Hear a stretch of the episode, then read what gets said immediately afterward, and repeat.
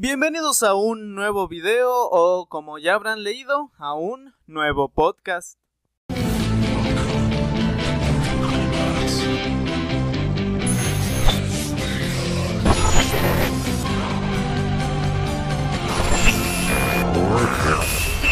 Yo soy la muerte.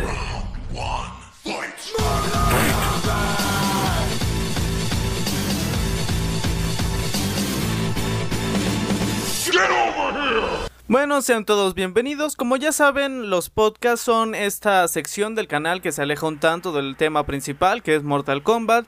Eh, como ya, o bueno, más bien como les recuerdo, no hay edición alguna, tal cual las cosas como queden, así es como, como lo subo a YouTube. Este... Así también cabe resaltar que lo que estás viendo ahora mismo en pantalla es lo que vas a ver durante toda la duración de este podcast, entonces no es necesario estar pegado pues a la pantalla como cualquier otro tipo de video y la intención de esto es sencillamente que puedas escuchar a lo mejor mientras cocinas, mientras limpias tu habitación, mientras haces alguna tarea, paseas a tu perro o algo por el estilo.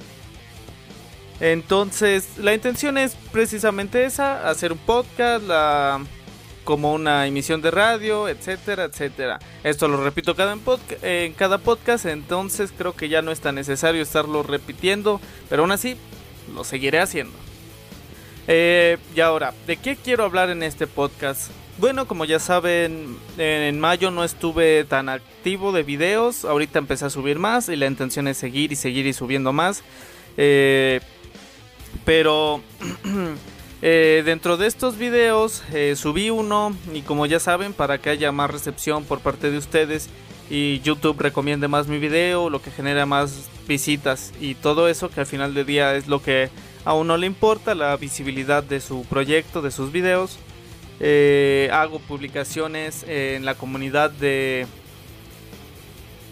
de YouTube, en el apartado de comunidad del canal, además en historias en Facebook e Instagram. Si no le dan like a la página, es I am the end en Facebook, en Instagram, arroba the01. Eh, bueno, y en una de esas publicaciones de la comunidad eh, un suscriptor que es muy activo en el canal, pero que tiene un nombre un poco chistoso que la verdad no lo recuerdo. Eh, me hizo un comentario y que ya van varias veces de. de. que me dice que vea sus videos. Eh, quiero hacer una pequeña acotación. Cuando muchos de ustedes me comentan o comentan en mis videos que vea sus videos o que me suscriba o así, regularmente sí lo hago. Yo me meto, veo su contenido y así, pero lo hago de una manera objetiva, es decir, me meto a su canal, veo un video y si me gusta, me suscribo como lo haría con cualquier otro canal que me gustase su contenido, no nada más porque me lo pidieron. Eh, hay veces que no me he suscrito, y cosas por el estilo, porque no creo en eso como de suscriptores de caridad, por así decirlo. Eh, yo nunca, o, o si acaso una vez, fui a comentar algún otro video que se suscriban a mi canal, porque no me parece correcto. Bueno, no que sea correcto o incorrecto, sino que al final del día son suscriptores como muchos llaman eh, esta esta actividad por ejemplo ya perdió mucha popularidad en los últimos años pero si ya llevan un tiempo en YouTube o están en algún grupo de Facebook o algo así, eh, les sonará la este esta actividad llamada sub por sub, que básicamente es como follow por follow, sencillamente yo te sigo, tú me sigues y los dos obtenemos un nuevo seguidor. Pero al final del día, suscribirse por suscribirse no ayuda demasiado porque las visualizaciones en tu canal van a ser, van a ser las mismas. En promedio, y si se dan cuenta, un canal tiene entre el 10 y el 20% de, de visualizaciones que tiene su, su canal. Esto, y, dense cuenta, o sea, canales de 100 mil suscriptores en promedio tienen 30 mil, 40 mil este, visualizaciones de un millón, igual 100 mil, 200 mil. O sea, no, no tener 100 mil suscriptores no te garantiza tener 100 mil reproducciones por video. Eh, entonces, pues, si de por sí la gente que se suscribió a tu canal por quererse genuinamente suscribir a tu canal no, no lo ve demasiado, pues imagínate estos suscriptores que al final de cuentas solo se suscribieron para tener ellos mismos un suscriptor. Entonces, pues nunca he creído en ese tipo de actividades. Si bien puede ayudarte a engordar los números de tu canal, al final del día no estás aumentando reproducciones, que es lo que más premia a YouTube, tanto en publicidad, o sea que promocione tus videos, como monetariamente hablando. Bueno, eh, regresando a esto, este suscriptor me comenta que lo que quiere que un X canal, digamos teclado canal, porque estoy viendo mi teclado aquí, eh, le tiró hate, le hizo un comentario pues malo, feo, en uno de sus videos, que qué debe hacer. Entonces yo me meto al canal de mi suscriptor y, me imaginé o asumí que fue en su video más reciente y eh, acerté eh, y ahí estaba el, canal, que el comentario de teclado canal. En el que no recuerdo bien de qué era el video de mi suscriptor, algo de que tenía cierta cantidad de suscriptores, creo que 40, y este cuate le comenta de jajaja. 30, 40 suscriptores, me parto de risa, algo por el estilo, o sea, burlándose de su número de suscriptores. Y para empezar, pues lo primero que que razoné fue si te estás burlando es porque seguramente tienes más. Me metí a su canal, efectivamente, pues tenía más. Tenía 2000, creo, 1500. Pero, pues eso no es lo importante. Eh, y ya regreso al comentario de mi suscriptor y pues sencillamente le di un consejo de que no le hiciera caso a este tipo de personas, a este tipo de comentarios, que al final del día por cada dislike que tienes, tienes 10 likes. Bueno, en la mayoría de, las, de los casos no siempre es así. Pero por ejemplo, hablando en un caso personal, por cada 10, 20 dislikes que tengo hay 500, 600 me gusta. Por lo general, el promedio del canal es tener likes entre el 95, eh, o sea, del total de reacciones, eh, entre el 95 y el 99.7 son me gusta y el resto son no me gusta. Eh, me siento bastante orgulloso de ese porcentaje, la verdad, aunque no tenga las mayores cifras. Por lo general un video tiene entre 700, 1000 reacciones entre me gusta no me gusta. Pero al final del día fue ese consejo y me puso a pensar que realmente sí es complicado crecer en, en YouTube. No te voy a decir que es lo más difícil del mundo, pero pues sí te pone ciertas complicaciones, pero hablando desde un ámbito personal, dejando un poco de lado el algoritmo de YouTube tal y cual, porque muchas veces, y no sé si te consideres en este supuesto, hay personas que no se animan a adentrarse a este mundo precisamente por miedo o, o para evitar el hate. Eh, hay personas, y lo hemos visto y seguramente te has burlado, o yo me incluyo por lo menos, que hacen un video, como por ejemplo este... Bueno, no voy a dar ejemplos mejor para ahorrarme problemas, pero por ejemplo que hacen un video eh, mostrando a su persona y se burlan de ellos, ya sean por su voz, por alguna bueno, por la apariencia física, o muchas veces esas personas fijadas que se graban y atrás de fondo a lo mejor tienen, no sé, una televisión antigua o el techo, no sé, o las paredes mal pintadas, algo por el estilo, ya empiezan a burlarse con que eres pobre, que no sé qué, o que si tienes cierto tono de piel, que tu opinión es inválida, que te quiten tus derechos humanos, y todo ese tipo de comentarios eh, a muchas personas eh, les causan pues muchos conflictos, muchas inseguridades, muchos, muchas dificultades, Personalmente yo no he padecido tanto esto por tres razones principales. La primera es que yo soy una persona muy segura de mí mismo, muy egocéntrico y muy arrogante.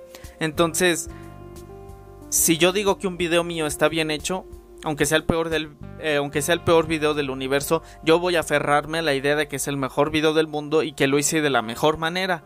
Siempre he sido así, de que me propongo algo e independientemente de lo que me digan, eh, yo me aferro a ese algo, es decir, actualmente, o sea, un ejemplo muy burdo, tengo un mousepad que es blanco con negro, porque ya saben, es mi combinación favorita. Y a nadie de mi familia, a nadie, ni a mi novia, a nadie le gusta ese mousepad, pero a mí me gusta y me lo compré porque a mí me gusta. Entonces lo que quiero intentar decir es eso. La primera es que eh, soy según estos comentarios de, ah, es que eres un idiota, que no sé qué, que tu video, que tu top, que tu biografía está horrible, que mal informas, que no sé qué, ya sencillamente no les doy importancia. La, el otro factor es que, eh, para bien o para mal, lo que las demás personas critican en mi canal es mi trabajo. Porque pues en mi formato no presto nada más que mis ideas y mi voz de mi persona como tal.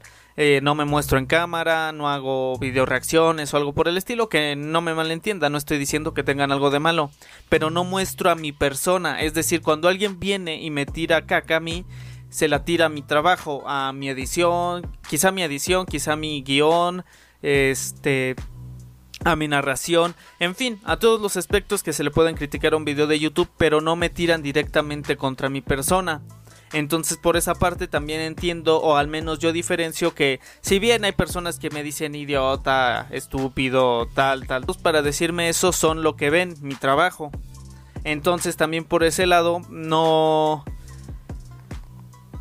Entiendo, mejor dicho, que ciertas personas les afecte más porque no solamente están criticando tu trabajo, están criticando a tu persona, eh, sea cual sea lo que te digan, gordo, flaco, horrible, bonito, lo que sea, eh, están hablando sobre tu persona. Y hay muchas personas que no asimilan muy bien esto, que tienen inseguridades o que si bien no las tienen, eh, después de o sea, no las tienen genuinamente. Hay personas que se miran al espejo y sencillamente no se sienten seguros de lo que ven. Y hay otras personas que al principio no eran así, pero llegada a cierta etapa de su vida, llámese primaria, secundaria, prepa o en el ámbito familiar, eh, debido a los comentarios de X o Y persona, empiezan a desarrollar inseguridades, que, ay, que tú eres muy orejón, que ese vestido no va con tu figura, que ese tipo de ropa no va contigo, que si te pintas el cabello te ves ridículo, que los aretes, que tal, tal, tal, y entonces las personas desarrollan ciertas inseguridades. Entonces, imagínate tener esas ciertas inseguridades por lo que sea, que te animes a subir un canal, a un video y que lleguen 10, 20 cuates a hablar sobre tu aspecto físico. O sea, entiendo lo complicado que puede ser llevar el hate para algunas personas, que es doloroso, porque esa es la palabra, es doloroso para uno como creador de contenido. Este. Y el tercer factor es que sencillamente no abundan muchos de esos comentarios en mi canal, entonces por lo mismo no le doy tanta importancia.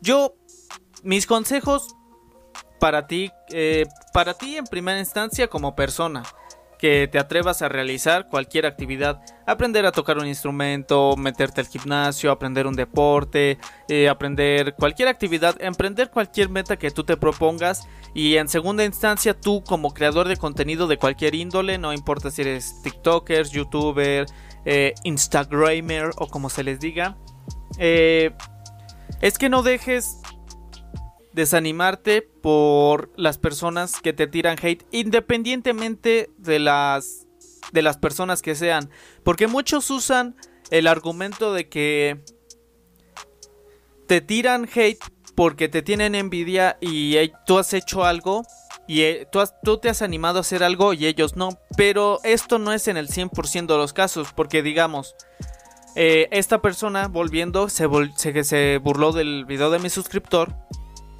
eh, tenía más suscriptores y muchos podrían pensar, ah, entonces estás facultado para burlarte de alguien que tiene menos suscriptores porque tú tienes más, pero no.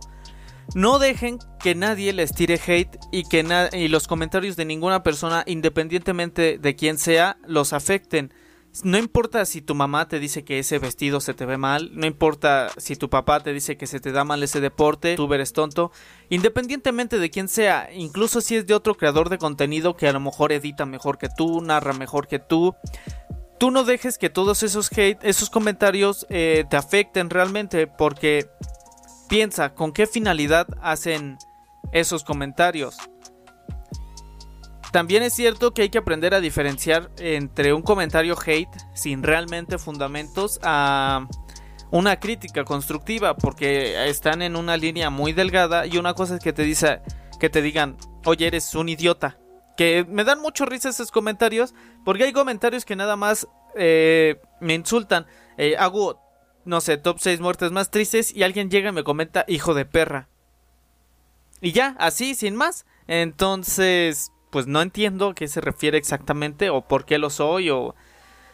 Eh, eso es hate, hate eh, del más bruto y en su estado más... Pero también hay que aprender a diferenciar, oye, eh, tu narración es mala porque suena tu voz tediosa, no das digamos, es un momento triste y tu voz suena exactamente igual. Es un momento emocionante y tu voz suena exactamente igual.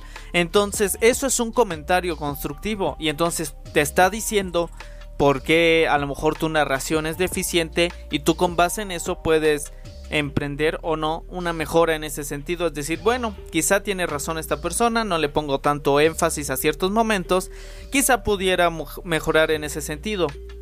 Entonces también cualquier, no todos los comentarios eh, son críticas constructivas y no todos los comentarios son hate. Tienes que aprender a diferenciarlos. Eh, y una vez que identifiques plenamente que un comentario es hate, no le des mayor importancia. Eh, porque al final del día, esta persona no es nadie para criticar así nada más tu trabajo. Eh, si bien es entre comillas tu audiencia, el hecho de que por ejemplo critique a tu persona, o sea, no está facultado, nadie está facultado para criticar a tu persona, ni tu pareja, ni tu familia, ni nadie. Eh, y si no permites que eso lo haga tus amigos o tu familia, pues mucho menos un vato que la única referencia que tiene es un video tuyo. Eh, Todavía eh, que critiquen tu trabajo, pues es entre comillas más aceptable, pero escuchen la palabra criticar. Eh, la crítica es eh, pues algo más permisible, por así decirlo, pero el hate es, es lo que no deben dejar que los tire atrás. Sin importar cuánto sea y en qué, en qué cantidad y qué es lo que diga, no dejen que se desanimen. No dejen desanimarse, mejor dicho, por el hate. Porque volvemos, o sea, ¿cuál es la intención de, de estas personas? ¿Por qué fregados te estás tomando 5 o 10 minutos de tu tiempo en tirarle caca al video de una persona? Nada más porque no te gustó. Eh, yo siempre he considerado que estas personas en muchas ocasiones realmente no tienen nada más productivo que hacer. Porque si eres creador de contenido, sabrás que hacer cualquier tipo de contenido lleva su trabajo, lleva su esfuerzo y su, dedicación. No nada más es, o sea, estos podcasts, los top, las biografías, cualquier video llevan su, tiempo, ¿no? No solo estornudas y ya apareció, pues no. Entonces, de verdad una persona que lo único que hace es escribir en una pantalla a través de una... Este, realmente ese es su, único esfuerzo y cree y se cree que tiene la facultad para venir a criticar tu trabajo. No. Y tampoco caigan en esto de responderlo. O sea, yo sí suelo responder mucho estos comentarios, pero lo hago de esta manera. Digamos, alguien me comenta, tu video es estúpido porque está mal hecho, así. Y yo le respondo exactamente lo mismo, pero pues cambiando ciertas cosas. Le respondo, tu comentario es estúpido porque está mal redactado. Por ejemplo, de hecho si se meten a mis videos y buscan algún comentario de hate que haya respondido, lo más seguro es que sea una respuesta así. Porque al final del día y cuando tú mismo lo escribes te das cuenta de lo que te están poniendo que es realmente tonto y sin sentido y sin congruencia. Y nadie al que le haya respondido así me responde. No sé si quiero pensar, mejor dicho, que se dan cuenta de que es algo medianamente estúpido y ahí lo dejan o sencillamente no les dan mayor importancia pero nunca se atrevan a pelear, bueno, no atreverse, rebajarse a pelear contra un hater, porque al final del día nada más se van a desgastar ustedes, van a perder dos minutos de su tiempo que bien podrían invertir en crear más contenido, en relajarse viendo una serie o lo que sea, o en hacer tareas de la escuela. ¿Para qué desgastarte cuando este, esta persona no está haciendo más que un comentario? Tómenlo como cualquier comentario, déjenlo sencillamente pasar eh, tampoco sean, ¿cómo decirlo? Um, tiranos, autoritarios y borren esos comentarios. O sea, sí y no. Yo nunca he sido creyente de que debes borrar los comentarios. Jamás, nunca, nunca he borrado un comentario. Algunos comentarios están ocultos porque YouTube automáticamente me los marca como spam o como pendientes de revisión, pero yo siempre trato de estar eh, al día en esos comentarios de que veo que me marca algo nuevo como spam y reviso. Y hay veces que sí son páginas spam que comentan, ¿quieres ver videos chistosos o de mujeres o que no sé qué? Y ponen un link de X página, eso sí los dejo ahí. Eh, vaya, ocultos. Pero creo que si tú te estás... Uh, creo que si tú tienes la posibilidad de expresar de alguna manera lo que sea tu trabajo mediante un video, también las demás personas tienen toda la facultad para expresarse mediante comentarios. Por eso nunca he sido fan de, de borrar comentarios. Pero si, si genuinamente sientes que te están afectando de alguna manera, que te lastiman, que lastiman a tu persona, creo que ahí bajo esas circunstancias, bueno, esto es según mi opinión, claro, cabe destacar. Eh, pues no tiene nada de malo que borres algunos comentarios. Siempre he sido partidario de que si las personas en distintos ámbitos de tu vida pues no te benefician, o sea, de cualquier manera. O sea, no estoy diciendo que seas un convenienciero, que solo te juntes con personas que de alguna manera te van a traer un beneficio. Pero vaya, si son personas que con sus comentarios te hacen sentir mal o te menosprecian o algo, ¿para qué, para qué estás ahí, no? ¿Para qué te desgastas? ¿Para qué desgastas a tu persona? Eh, hay muchísimas personas y volvemos a lo mismo. Veo que en el canal de mi suscriptor hay muchos que le comentan oye, buen video, buen trabajo, bien esto. Este, concéntrate en eso, en lo positivo, sé objetivo, tampoco ignores las críticas, pero te digo, si ¿por qué darle por qué no le das esa misma importancia, digamos, a al comentario que fulano te dijo, "Oye, muy buen video, buen dibujo, buena canción, lo que sea." Concéntrate en ese tipo de comentarios, concéntrate en atender a tu audiencia que verdaderamente eh, apoya lo que estás haciendo, lo, lo, aprecia e incluso cuando lo critican, aprecia también esos comentarios, siempre y cuando, como ya dije, cuando lo critiquen objetivamente. Cuando te digan, no me parece, no estoy de acuerdo con tu opinión por esto, por esto y por lo otro. Y créanme que en muchas ocasiones, en mi caso, eh, me he dado cuenta de que, por ejemplo, me comentan, esto pasa más en los tops.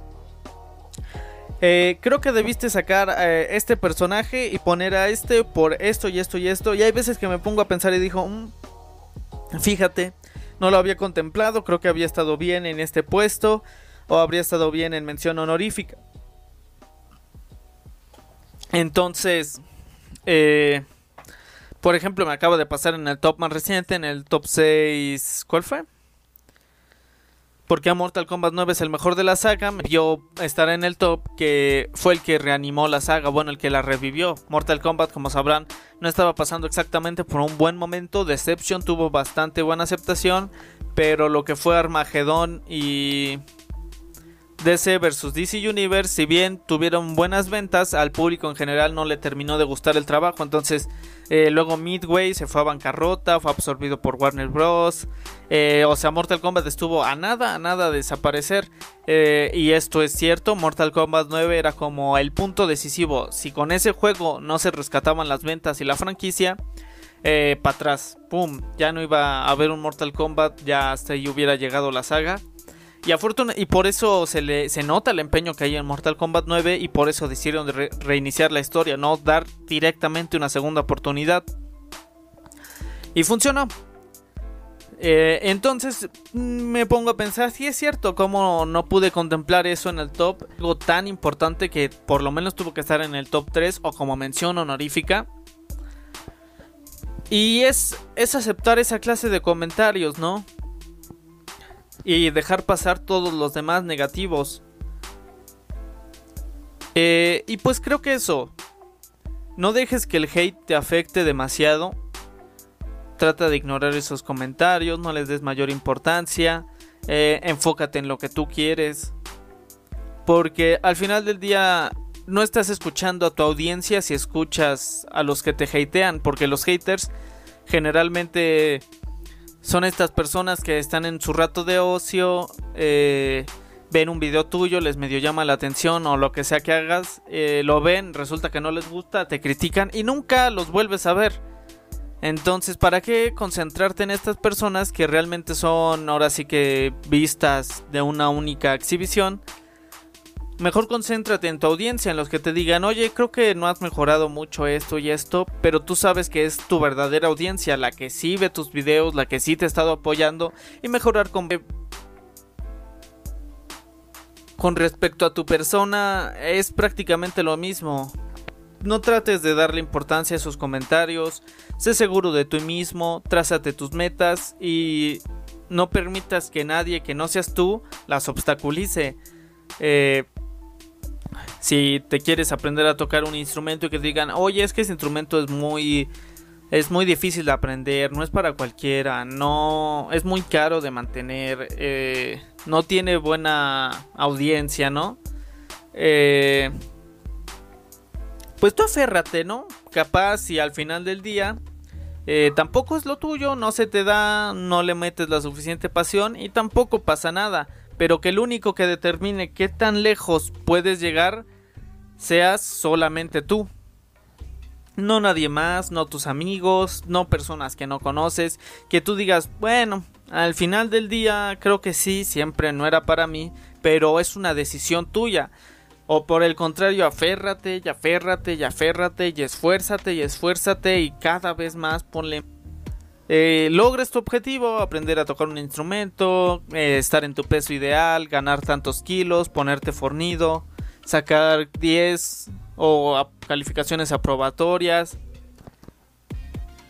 Porque al final del día sonará un tanto cliché y romantizado, los obstáculos están únicamente en la mente, a menos que verdaderamente tengas un obstáculo físico, ¿no? Pero si de por sí ya es complicado lidiar con tus propias ideas, eh, imagínate sumarle esas ideas lo que X fulano eh, te está diciendo, ¿no? Si a lo mejor tú ya te sientes inseguro con respecto a realizar una actividad, no ayuda en nada que venga cierta persona y que te diga, oye, tu video es horrible, oye, es que tu canción apesta, oye, es que no cantas bien. Entonces, no sumes ese tipo de cosas. Sencillamente entiende, muchos se justifican diciendo, ay, es que no quiero verte sufrir después de que no logres tu, tu objetivo. O sea, se fracasas, no me gustaría ver que que estuvieras triste o que gastes tu dinero o algo por el estilo, pero también son experiencias que debes vivir, que debes experimentar, debes decir, oye, quiero meterme a un maratón, voy a ponerme en forma, tal, tal, voy a dedicar tiempo, y al final del día, por ejemplo, no acabas el maratón y lo dejas, ¿no? Digamos, hasta ahí llegas. Ya no te vuelves a inscribir a otro, pero al final del día es una experiencia que nadie te va a quitar una experiencia que a, lo mejor luego te puede ayudar, te ayuda a conocer tus propios límites y por supuesto a romper esos límites que ya conociste, porque digamos, a lo mejor solo aguantaste 4 kilómetros eh, del maratón y el año pasado hay otro y dices, bueno, tengo que trabajar en estos aspectos, vamos a pensar, ¿por qué solo aguanté 4 kilómetros? No, pues que un problema en las piernas, no, pues que no tengo el suficiente condición, me, me agoté, me agobié muy rápidamente, perdí el aire, bueno, otra... Si te dejas guiar únicamente por los comentarios, ¿qué te hace? ¿Qué aprendiste? Lo único que aprendiste fue a dejarte influenciar, a dejarte llevar por las demás personas, a que las demás personas al final del día de alguna u otra manera decidan por ti. ¿Qué aprendiste si no intentaste algo porque las demás personas te lo dijeron? O sea, eso realmente no es aprender, porque toda tu vida estarías en la misma situación, en plan de... Mm, estar a expensas de que las demás personas te digan, digamos, quieres aprender a armar computadoras y lo comentas a X grupo, ay, quiero aprender a armar computadoras y que te digan, oh sí, hazlo, es que es muy fácil, cualquiera puede o que no sé qué, y entonces tú digas, ah, oh, sí, yo puedo y que no sé qué. Eh, y lo hagas únicamente porque estas personas te dijeron que sí es fácil. Y por otra parte que te dijera, no, es que es muy caro, es muy complicado, tienes que tener muchos cuidados. Y tú dijeras, no, sí, creo que tienes razón. Eh, mejor no lo hago. pero al final del día es eso, sencillamente te estás dejando manipular o influenciar por los comentarios de esas personas. También hay que, por supuesto, también como hice la diferenciación antes, entender cuando verdaderamente te apoyan y cuando verdaderamente se preocupan por ti. Eh, pero al final del día son comentarios independientemente de hate, de constructivos, de lo que haga, que considero que sí debes recibir, pero que al recibirlos, digamos, recibirlos como cualquier cosa que recibes, como un paquete que te llegó por mensajería, y decidir darle cierta importancia, pero no darle importancia además, eh, digamos que te llega, no sé, bueno, creo que el ejemplo al final del día era malo, pero el punto es recibir las cosas y aprender a darles la importancia que se merecen. Si una persona genuinamente se está preocupando por ti, pues sí darle cierta importancia, considerar a lo mejor los consejos que te está dando, que digamos, eh, quiero aprender a tocar un instrumento, pero de forma autodidacta. Que te diga, oye, pero es que yo he visto que este instrumento, eh, si tienes que ir a una escuela de músicos, si tienes que tener un instructor porque muchas técnicas son muy difíciles o son muy específicas. Pero si te das cuenta no te está diciendo que no lo hagas, te está diciendo que a lo mejor deberías contemplar otros métodos para aprender a realizar esta actividad. Por ejemplo, en un gimnasio voy a ponerme en forma desde mi casa, digamos, voy a comprar una bicicleta, una máquina para caminar, una caminadora y te diga, oye, pero es que yo he visto que es mejor ir primero con un nutriólogo que te haga una dieta para aumentar o bajar masa y de ahí tener un instructor que te ponga ciertas rutinas para tonificar ciertas partes en específico o porque llevan un cierto orden. Entonces creo que es eso tomar todos los comentarios que te hagan al respecto, pero saber diferenciar entre cuáles te quieren apoyar, cuáles son críticas constructivas, cuáles son sencillamente hate y con base en eso darles la importancia que al final del día se merecen. No dar importancia de más ni dar importancia de menos, tomar solamente lo que te ayude, no darle nada de importancia. Bueno, y ahora para bueno, ahora para continuar con el podcast como recordarán, un podcast anterior a este tuvo un invitado que fue un amigo mío de CCH. En esta ocasión también tengo otro invitado, en esta ocasión invitada, que igual llevo muchos años de conocer y que la considero una excelente amiga para mí. Eh, les presento a, Mariana Maite. qué horror con mi nombre. ¿Por qué Mariana Maite? ¿Por qué no nada más Mariana? Porque nunca me dices Maite. Ay, todo el mundo, además de mí, te dice Maite.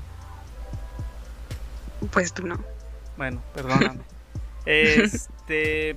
Y relacionado con el tema anterior que había abordado en el podcast, que ha sido cómo lidiar con el hate y todo esto, eh, he decidido invitarla a ella para hablar de un aspecto que pues me imagino que la mayoría de nosotros hemos experimentado en mayor o menor medida eh, a lo largo de nuestras vidas, que es el fracaso. Ah, antes de que me digas algo, me gustaría leerte un fragmento de algo que leí hace un tiempo que me pareció muy interesante con respecto a este tema.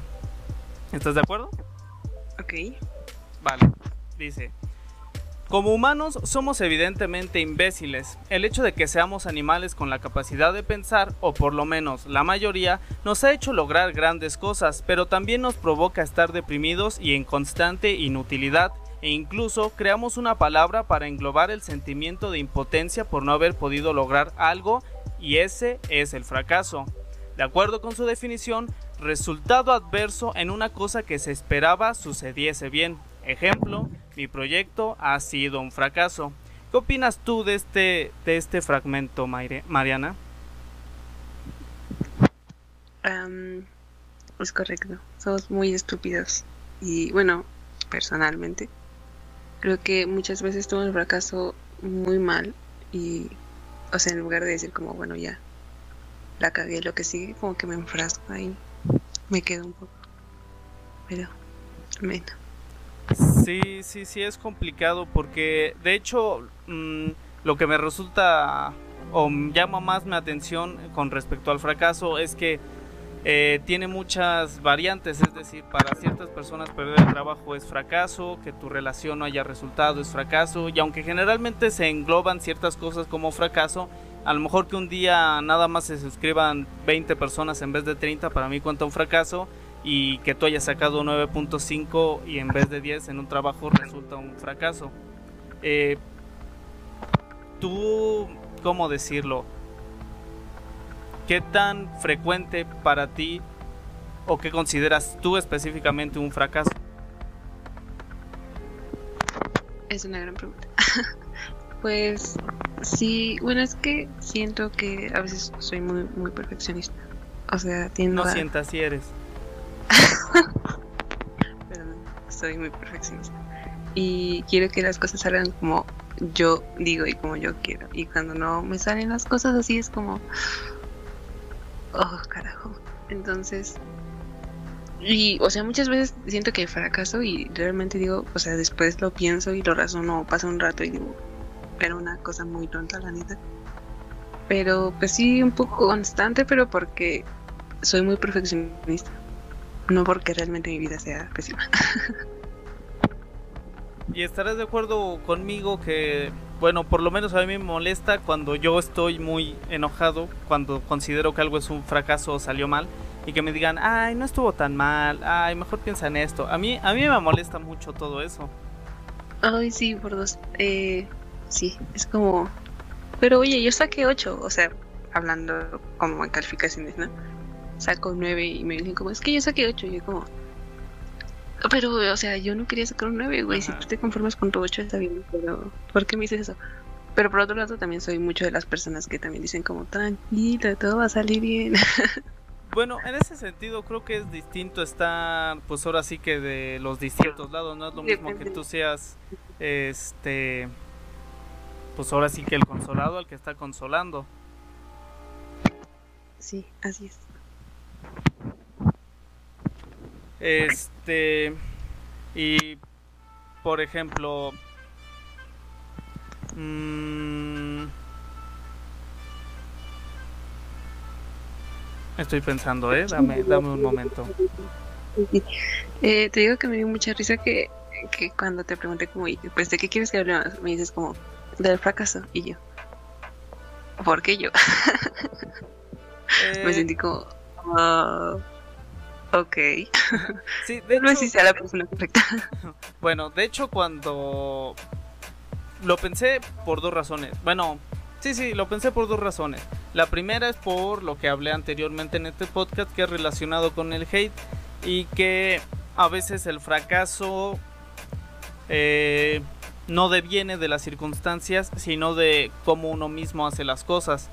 Eh, en el eh, y cómo uno toma las cosas. Y el hate muchas ocasiones y en muchos proyectos ha hecho que estos no crezcan. Eh, en general, lejos de YouTube, tomemos el hate como cualquier comentario negativo que venga de las demás personas y no solamente como comentarios en videos o en TikToks o en cosas similares, sino que a lo mejor tú siendo bueno, en mi caso que soy una persona muy delgada, si llegara a decir, por ejemplo, no sé, que voy a ponerme, eh, inscribirme en el gimnasio, probablemente quizá no reciba comentarios así de, nah, ¿qué te pasa? Que no sé qué, si tú estás flaco, ¿para qué vas? Tal y cual. Eh, y a mí personalmente soy una persona que no me dejo llevar por los comentarios y yo tengo un objetivo, lo que sea que sea, y voy y me vale gorro lo que digan. Pero sí hay muchas personas que son muy sensibles en este sentido. ¿Mande? No dije nada. Ah, perdón. Este, en ese sentido, y cuando les dicen muchas cosas o muchas personas lo mismo, pues se dejan caer. Y pues tú eres una persona que yo considero que eres sensible. Harto, mucho, un chingo. Ajá. Y la segunda fue porque precisamente tú al ser perfeccionista experimento, bueno, pienso, asumo que experimentas quizá eh, más fracasos, quizá como tú misma dices, no tan eh, grandes o importantes al final del día, pero que un punto en una frase que no pusiste ya puedes llegarlo a considerar como un fracaso. Ay, sí, sí, mucho. Todo el tiempo. Eh, cosas muy tontas. Mucho. Publico algo en cualquier lado y veo, se me pasa un acento o esto, lo borro y lo vuelvo a subir. Es como, porque me odio mucho a mí misma y porque siempre estoy tratando de que todo me salga bien. Pero sí, también soy Sí, sí, sí. una persona que ay, recibe todo lo que la gente tiene que decir al respecto de mí. Y, y también siento que a veces este pedo de ser perfeccionista es muy como mi mente piensa cosas que yo creo que la gente ni siquiera se imagina, ¿sabes? O sea, yo estoy en mi mente como de, puta, es que dije algo mal en mi exposición. Todo mi salón va a decir, esta morra es una pendeja, o así, ¿sabes? Sí, sí, Y, o sea, la gente le vale tres hectáreas de madre lo que yo haya dicho, porque ni siquiera me están poniendo atención. Pero en mi mente yo estoy como, maldita sea. Sí, sí, te entiendo en eso de los detalles. Por ejemplo, yo al editar o grabar, luego igual cometo cosas que literalmente son un frame, o sea, nada, se pasan volando. Y yo me concentro solamente en eso y siento que el video está mal hecho nada más porque eso estaba mal. Y digo, no, no va a faltar el, el listo que se dé cuenta de esto y que va a comentarme en el video que estoy todo idiota por dejar pasar eso. Y luego, pues nunca se dieron cuenta. Sí, también me ha pasado mucho en- ahorita que están las clases en línea y todo eso. No sé si usas Classroom. Eh, sí, Pero- sí, sí. Ves que puedes subir tu tarea y ya, ¿no? Chido. Pero me ha pasado que ya entrego mi tarea y estoy normal y regularmente, o sea, tampoco me gusta entregar como las tareas así al cinco minutos para que se cierre la asignación, ¿no? Entonces lo publico como dos días antes, un día antes y, y ya que casi está como para cerrarse, lo vuelvo a revisar y veo algo mal y anulo la entrega y lo vuelvo a hacer. Así es como, Chale, qué flojera. oh, sí, un poco. Pero bueno, también luego Ajá, sí, sí, Vale, sí. lo siento. o sea, como que tengo, oh, no sé, no tengo algo tan estable. Sí suelo ser muy perfeccionista, pero algunas veces digo, ay, ya, lo, Lo que, que Diosito quiere. Ajá. Sí, sí, sí. Bueno, por ejemplo, en un caso pues muy particular, ahora sí que mío de mí mismo, eh, he tratado de ser conforme el paso de los años más exigente en cuanto a todo lo que hago, eh, personalmente, en el canal, académicamente, etcétera, etcétera. Pero pues porque, bueno, hablando ya años más adelante, o más bien en el presente, Curiosamente, cuando hablas con alguien respecto a la primaria, todos te dicen que estaba bien fácil y que sacaban diplomas y tenían 10. Y yo siempre fui un niño de 6 y 7 y con trabajos 8. Y lo mismo en la secundaria. Yo, el 7 siempre ha sido mi número, siempre, siempre, siempre. Eh, incluso mis primeros años de preparatorias SH. Y a partir de eso, mm, pues no me agradaba eso porque yo decía, ¿qué onda? Estos cuates, todos estos cuates pueden. ¿Por qué fregados? Yo no puedo y no tengo esa capacidad. Y a partir de que tomé más o menos conciencia de eso, a principios de CCH prácticamente, traté de exigirme más en todo sentido y en todo aspecto que pudiera exigirme más. Eh, hasta el punto de que pues actualmente mantengo mejores calificaciones en lo que muchos consideran que es más difícil, que es la universidad. Trato de hacer más y mejor y más elaborados los videos de- del canal, eh, ser más ordenado con todo esto. Y tú al decir que eres tan perfeccionista, ¿fue algo que tú misma te autoimpusiste o que a lo mejor tus papás te exigían mucho o de dónde crees que vino esa parte de ti? No sé, creo que un poco de ambas. O sea, yo sola y, y mi mamá. Mi mamá es bastante perfeccionista también. Pero en cuestiones escolares, como que el que era más exigente era mi papá. Pero ni siquiera tanto, ¿sabes? Porque yo me acuerdo que en la primaria yo también, o sea, nunca saqué siete o en la primaria. Pero para mis papás como que siempre me decían, Es, Eh, es sí eso sac- a lo que me refiero. Nadie sacaba siete, yo era el único idiota. sí, ¿qué pedo? ¿Qué- ¿Por qué sacaba siete en la primaria? Ahorita, ahorita, tú continúa. Este. Así que este. Me decían como. O sea, si sacas de 8 a 10 está chido, ¿no? O sea, son buenas calificaciones, pero un 8 es. Te tienes que esforzar más, ¿no? Y yo como. Ok. Y. Te digo que yo creía que mi papá era como muchísimo más estricto y cuando entré a la secundaria, no manches, yo era un desastre en la secundaria. y recuerdo que saqué mi primer 6 en la vida en biología, en primer año de la secundaria y dije, no, yo ya estoy muerta, así. Y recuerdo que mi papá, mis papás recibieron mis calificaciones y fue como, ok, y yo, "Ah, yo, ¿cómo que ok? y bueno, ya solo me dijeron como, o sea, es que tienes que esforzarte más y no sé qué y no sé cuándo. Y bueno, por esa parte escolar siento que sí dije como, pues es que mis, mis papás pues sí se están como rifando acá, pagándome la escuela y cosas así. Y yo sacando seis, güey. Y aún así, mucho tiempo de la secundaria, mm, no, yo salí pésimo de la secundaria. Mi primer día es un asco. Pero. ¿Con cuánto saliste? No sé. Con ocho algo, ocho, ocho creo. Ah, esto es súper bien. No. Yo salí con sí. 7.4. Bueno, pero es que tú sacabas siete desde la primaria. Te digo que el 7 es mi número. El de la suerte. Pero, este, en aspectos de personales, o sea, ya dejando de lado todo este pedo escolar, mi mamá es muy exigente y muy estricta y muy perfeccionista. Mi mamá es de las personas que te enseña a hacer algo y realmente espera que tú repliques lo que ella está haciendo. Y no que, o sea, a mi mamá no le importa solo el resultado, le importa que todo el proceso esté perfecto. Entonces, ay no, yo sí, de chica yo recibía muchos putazos de la vida, por no decir de mi mamá. y sí, también creo que, pues sí, influyó un poco en que mi mamá sea tan estricta. Y en lo escolar sí ya más como que yo misma me empecé a hacer como, "Ten- tiene que salirme bien. Y sí, pues me frustró un poco cuando no salen bien las cosas. Sí, te entiendo completamente. Y por ejemplo, mm, si bien muchas personas toman el ser perfeccionista como otra virtud, otros tantos como un aspecto no tan positivo, ¿tú has tratado, no sé, de ser menos perfeccionista o por el contrario, ser cada vez más perfeccionista? Mm, No, no sé. No lo creo una virtud para nada. Porque, o sea, y no por las demás personas, pero, o sea, para mí, hay veces en que, por ejemplo, estoy haciendo X cosa y lo dejo a la mitad y digo como que ya fue demasiado, vete a dormir. Y estoy, me acuesto y no puedo dormir porque estoy pensando en eso. Y entonces es como, no puedo dormir hasta que esto esté bien hecho y esté como el resultado final. Pero, o sea, muchas veces es como no me duermo hasta bien tarde para estar haciendo las cosas. Y, y en ese aspecto sí he estado como, déjalo de lado, por favor, y descansa, porque no te puedes estar haciendo, o sea, no puedes estar descansando así de asqueroso, durmiendo tres horas o algo por el estilo. Pero cuesta mucho trabajo y no sé, sí trato de no hacerlo, pero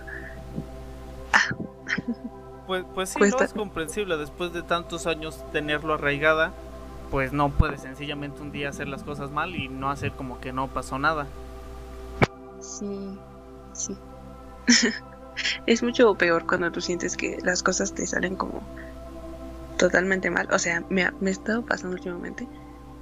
Y digo, chale, que he hecho como cosas así que digo como, voy a sacar 6, me merezco un 6, seguramente voy a sacar 6, ¿no? Y me ponen 10, ¿no? Y hay cosas que luego me esfuerzo un montón y me ponen 6 y yo, ¿qué sí, sí. Nunca, nunca entenderé por qué rayos pasa eso, como nunca entenderé por qué tenía 7. en la primaria. En bolitas y palitos uno. No, en la primaria ya no, ya no había eso en la primaria. En primaria ya había divisiones y multiplicaciones. ¿Quién fue? Seguramente sabe ¿Eh? multiplicar actualmente. Eso es lo que cuenta, no los siete. Bueno, pon tú, Bueno, pon tú que, que eso, eso es cierto. Y, por ejemplo, bueno, manteniendo el hilo del tema, pero a- aunando a otra cosa, eh, muchos, eh, no diré la palabra cobarde, pero temerosos, eh, no se aventuran a realizar cualquier cosa o X cosa, vaya salir de su zona de confort, precisamente por lo que hablo del, miedo al fracaso. Eh, aprender a tocar un instrumento, eh, meterse al gimnasio, abrir un canal de YouTube, eh, iniciar la carrera o terminarlo prepa o lo que sea, eh, ya sea porque otros se lo infunden o ellos mismos se lo infunden. ¿Tú alguna vez no has decidido realizar de plano una actividad por miedo a fracasar? mm, sí, sí. Creo que mucho tiempo eh, yo quería como cantar, ¿sabes? Ajá. No lo haces nada Y- mal. Ya sé, tú lo sabes. Que yo, o sea, siempre estoy cantando y haciendo como mucho ruido con mi voz.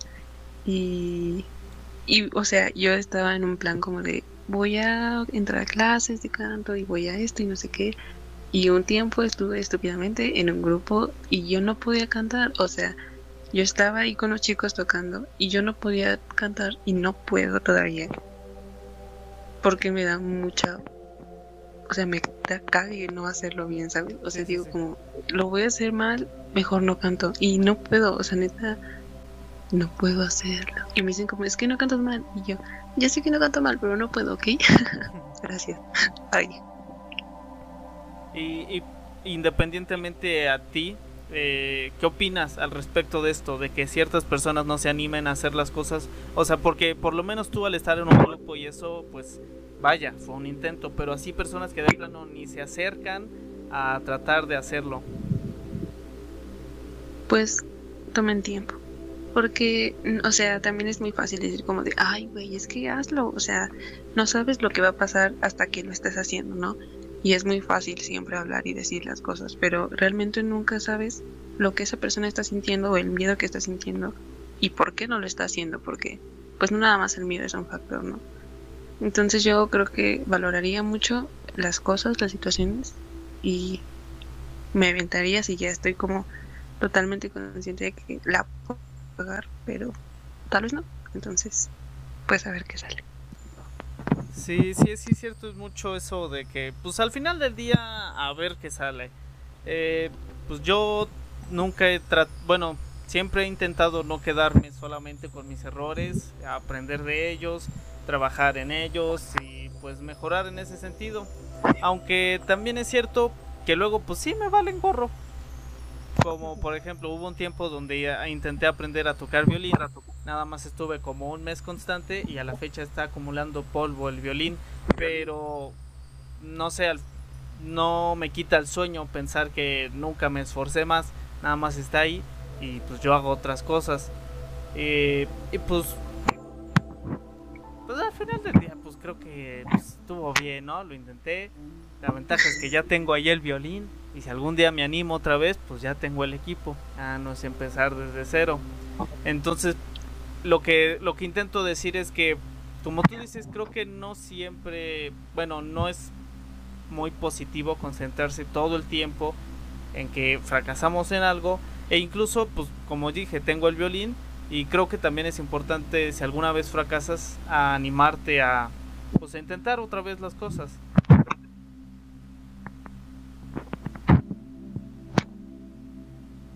Bueno. Creí que te había sido. Ah, no. Eh, ¿Desde cuándo no me escuchas? No, sí te escuché todo, solamente que estaba como cortando. Ah, ok, ok. Y luego te quedaste callado y dije, oh Dios. Ah, ya, es que pues yo terminé de hablar y tú no dijiste nada. Porque no sabía si, si seguías hablando si yo te había sido. Ah, bueno, no, pues no. Perdón, perdón. Pero sí, respondiendo a lo que decías. este, Sí, sí, totalmente. Creo que lo importante del fracaso es aprender de él. Tú y yo ya hemos fracasado demasiado en cuestiones escolares, tal vez. Sí, sí, sí, más, más yo que tú, pero sí. Bueno, em, eh, para que rápidamente entre en el contexto, perdí un año de escuela y ese año me dejó un chingo de cosas de aprendizaje y de saber qué era lo que quería estar estudiando, qué era lo que quería hacer y qué era lo que no quería y qué tipo de ambiente quería, este, en qué tipo de ambiente quería envolverme y en qué otro tipo no quería totalmente. O sea, aprender de todo eso y decir, ok, porque igual mucho tiempo estaba como de, no puede ser, soy una burra, perdí un año de escuela. Pero actualmente lo veo digo como, aprendí un chingo de cosas y ni siquiera estaba en una escuela, ¿sabes? O sea, estaba súper, súper, súper, súper chido este pedo de entender qué pedo con lo que yo quería y así seguir, o sea, seguirme y ver bien y encaminarme hacia lo que quería hacer y no nada más estar en una escuela porque pues ahí me había quedado. Entonces, aprender de los errores es muy importante. Platícanos un poco más sobre eso, Mariana. ¿Cómo fue, o sea, sin entrar en lujo de detalles, pero cómo fue ese proceso en el que te diste cuenta qué es lo que quieres, qué es lo que no quieres, y por qué lo quieres y por qué al final del día no está tan mal que hayas perdido un año o cosa a lo que muchos y yo en su tiempo, ah, porque yo también perdí un año, eh, tenía pues, cierto, cierto pavor. Sí. pues en realidad ni siquiera fue una etapa, o sea, siento que no lo sé, o sea, si perdiera un año actualmente ya no lo tomaría de esa manera, pero sí me estaría ahí en mi mente como no estás haciendo nada, aunque estuviera haciendo algo. Pero siento que tenemos como demasiada, demasiado inculcado que si no estamos estudiando, no estamos haciendo las cosas como las se supone que las tenemos que estar haciendo, estamos no haciendo nada. O sea, este concepto o esta palabra que la gente utiliza para las personas que no estudian, que es nini, no me gusta nada. O sea, digo, ok, si hay personas que no hacen nada, las conozco. Pero en su, en su momento yo me, yo misma me clasifiqué como un nini, güey. O sea, porque no estaba estudiando y no estaba trabajando y ya estaba aquí en mi casa el tiempo. Pero sí entré a una escuela y, y era horrible. O sea, compartimos tú y yo secundaria, ¿no? Sabemos el tamaño que tenía esa secundaria y la prepa en la que estaba era una tercera parte de esa secundaria, o sea, era horrible. Yo permanecía todo el día, bueno, todas mis clases en el mismo salón y, yo no tenía ganas de estar ahí porque yo quería mucho estar en una preparatoria de, de la UNAM y no pude, o sea, y eso fue horrible porque estuve muy cerca y fue como, no mames. Y pues ya, o sea, estuve seis meses, un semestre en ese, en esa escuela y eran profes horribles. Yo me acuerdo que hasta con una profa, la muy buena mujer me dijo que no iba a poder entrar a una escuela de la UNAM porque yo ya estaba ahí. O sea, yo como, ok. Qué gran maestra.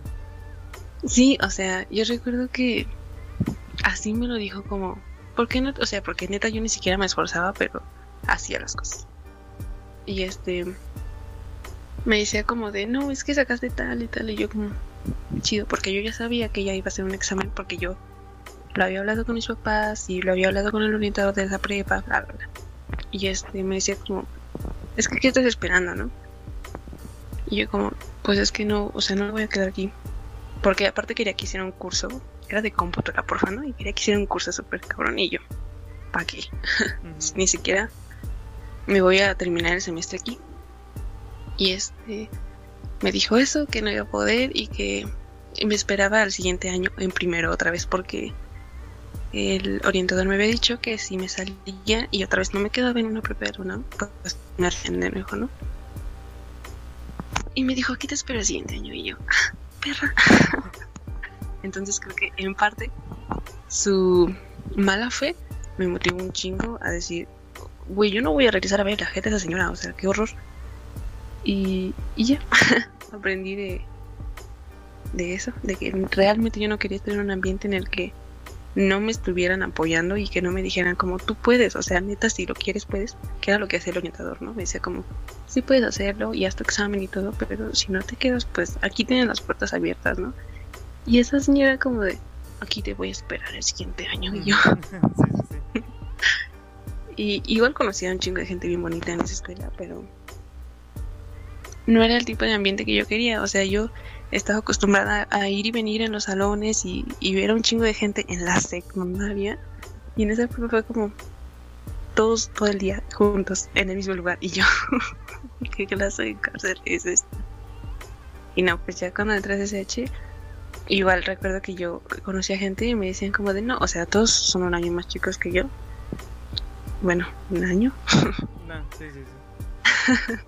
y este y yo como de, no, es que yo no estoy estudiando un año, ¿no? Y los profes siempre te preguntaban como, ¿y por qué no hiciste nada un año? Y yo, eh, pues es que no me quedé el primer año, profe. Y, o sea, te digo, como que toda la gente está pensando en que tienes que hacer las cosas así.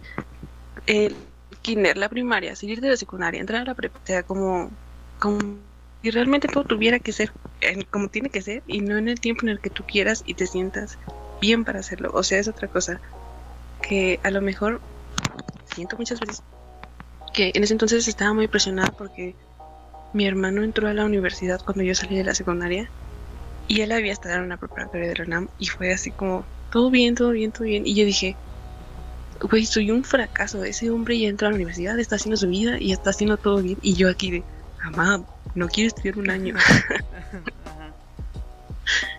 y este, o sea, como que también te presionas mucho con, con las figuras que tienes alrededor, ¿no? Porque mi papá también es universitario y de chingada. Ay, y no, era horrible, o sea, porque tú mismo te estás haciendo en tu mente como es que no estoy haciendo las cosas bien. Pero no es que no estés haciendo las cosas bien, solo no es tu tiempo y tienes que buscar tu tiempo y la manera en la que quieres que te salgan las cosas. Y así es como aprendí que, era lo que quería, que era lo que no quería. Y pues ya, básicamente eso. Eh, pues mencionas cosas muy interesantes y con las cuales pues me siento muy allegado en ese sentido. La primera que mencionaste, lo que es la motivación, ya sea interna o externa. Y esta última de lo que mencionas que es tu tiempo, pues sí, también es cierto. Eh, primeramente, la motivación.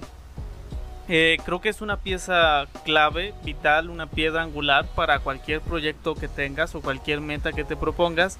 Porque pues al final de cuentas es el motor, es la voluntad, la pasión que le vas a poner a lo que hagas, tanto para iniciar algo como si fracasas en ese algo y volverlo a intentar y aprender de tus errores y mejorar. Eh, porque al final del día a la persona que más vas a defraudar es a ti mismo y tú eres la que más se debe preocupar de ti y más debes consentirte, más debes procurarte. Y si tú mismo fallas, pues, pues, pues no está, no está nada chido eso, ¿no? Vaya. Y ahora la otra también es relacionado un tanto con lo que es la motivación y lo que es el ser perfeccionista. Creo que va también de la mano lo que es la competitividad. Porque creo que también relacionado con lo que dices de que no es tu tiempo, de que tienen que ser las cosas así, pues por el sistema en el que vivimos también se nos ha inculcado mucho lo que es la competitividad y que lo que tienes que hacer, lo que tiene, lo tienes que hacer mejor que nadie y dejar a todos atrás y preocuparte por ti, por ti, por ti, por ti y avanzar y avanzar, avanzar, cueste lo que cueste, te lleves a quien te lleves entre las patas y finalmente lograr tus objetivos, un poco como eh, el modelo filosófico de Anne Ryan del objetivismo en el que las personas debemos perseguir nuestra propia felicidad y nuestra propia realización a pesar de las afectaciones que pueda llegar a tener las demás personas o cómo puedes afectar a los demás. Pero creo que debe haber un tanto un punto de equilibrio entre hacer las cosas a tu tiempo y hacerlas bien. Porque personalmente creo que la, competitividad sí es algo importante y que por decir eh, en una competencia eh, donde los tres primeros lugares se lleven exactamente el mismo premio, una mentalidad adecuada es apuntar por el tercer lugar porque sin hacer tanto esfuerzo podrías llegar a este y llegar al mismo fin de una manera más cómodamente. Pero en contraparte a esto es, es este muchos y creo que sí me incluyo podrían decir que no existe un segundo lugar, sino un primer perdedor. Y el hecho de apuntar por un tercer o segundo lugar en vez de por un primer lugar es una conducta un tanto eh, deplorable y deteriorativa porque dejas de esforzarte por ser el mejor y quieres llegar a ser el, el, a ser el mejor de los no mejores.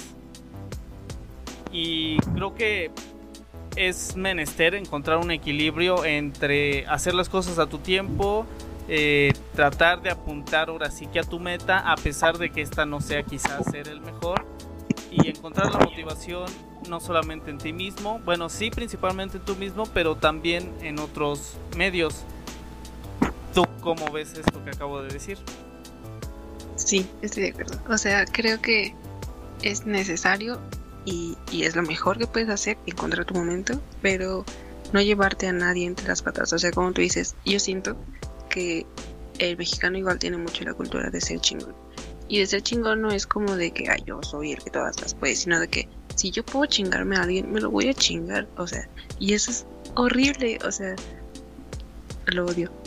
Y, o sea, sí siento que es necesario que entiendas que hay gente que también quiere hacer las mismas cosas que tú y pueden llegar, o sea, cada quien justamente a su tiempo, pero no, no tienes por qué chingarte a las demás personas para que solamente tú logres hacer lo que quieres hacer, porque no es correcto y porque qué clase humano eres. pero y por pues ejemplo, no lo sé. ajá, y, sí, sí, sí, no, continúa, continúa.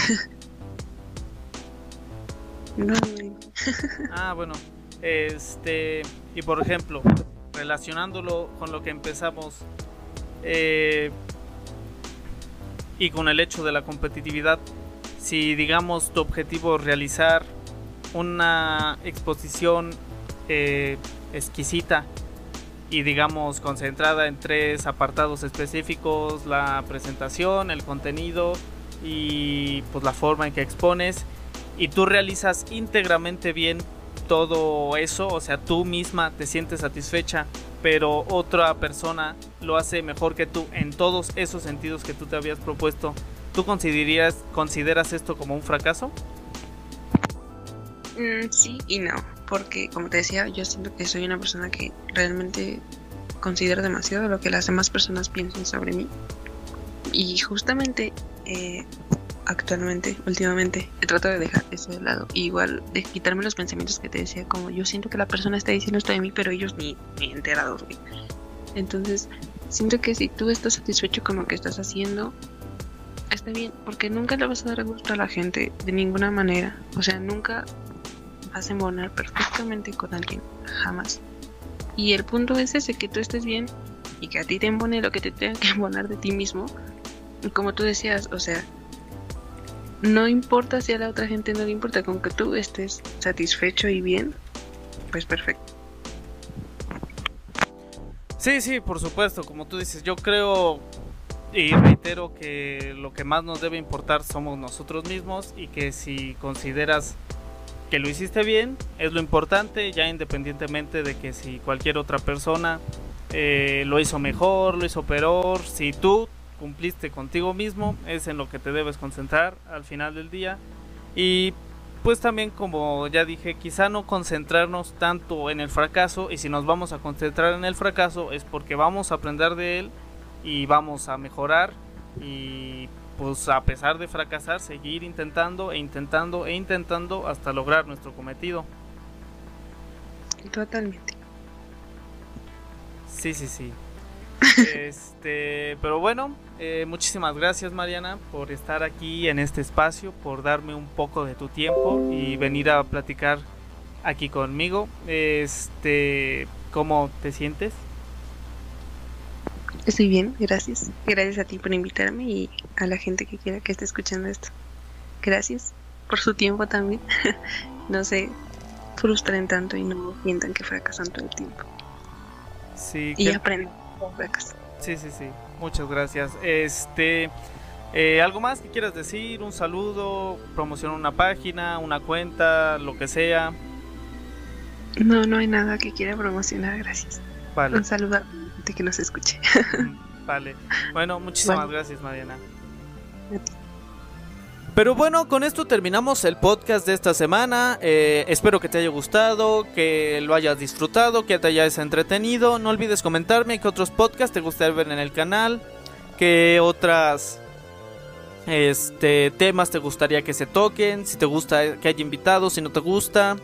Eh, no olvides también darle me gusta a la página de Facebook, eh, seguirme en Instagram, seguirme en Twitter eh, comentarme qué otros videos te gustaría en el canal. Y la pregunta de esta semana sobre Mortal Kombat es: ¿Cuántos personajes tuvo en total, no solamente jugables, Mortal Kombat 1? Recuerden quién, que quien me responda primero esta pregunta será saludado en un siguiente video. Sé que todavía debo dos saludos, ahí los tengo anotados, solo estoy posponiéndolos un poco.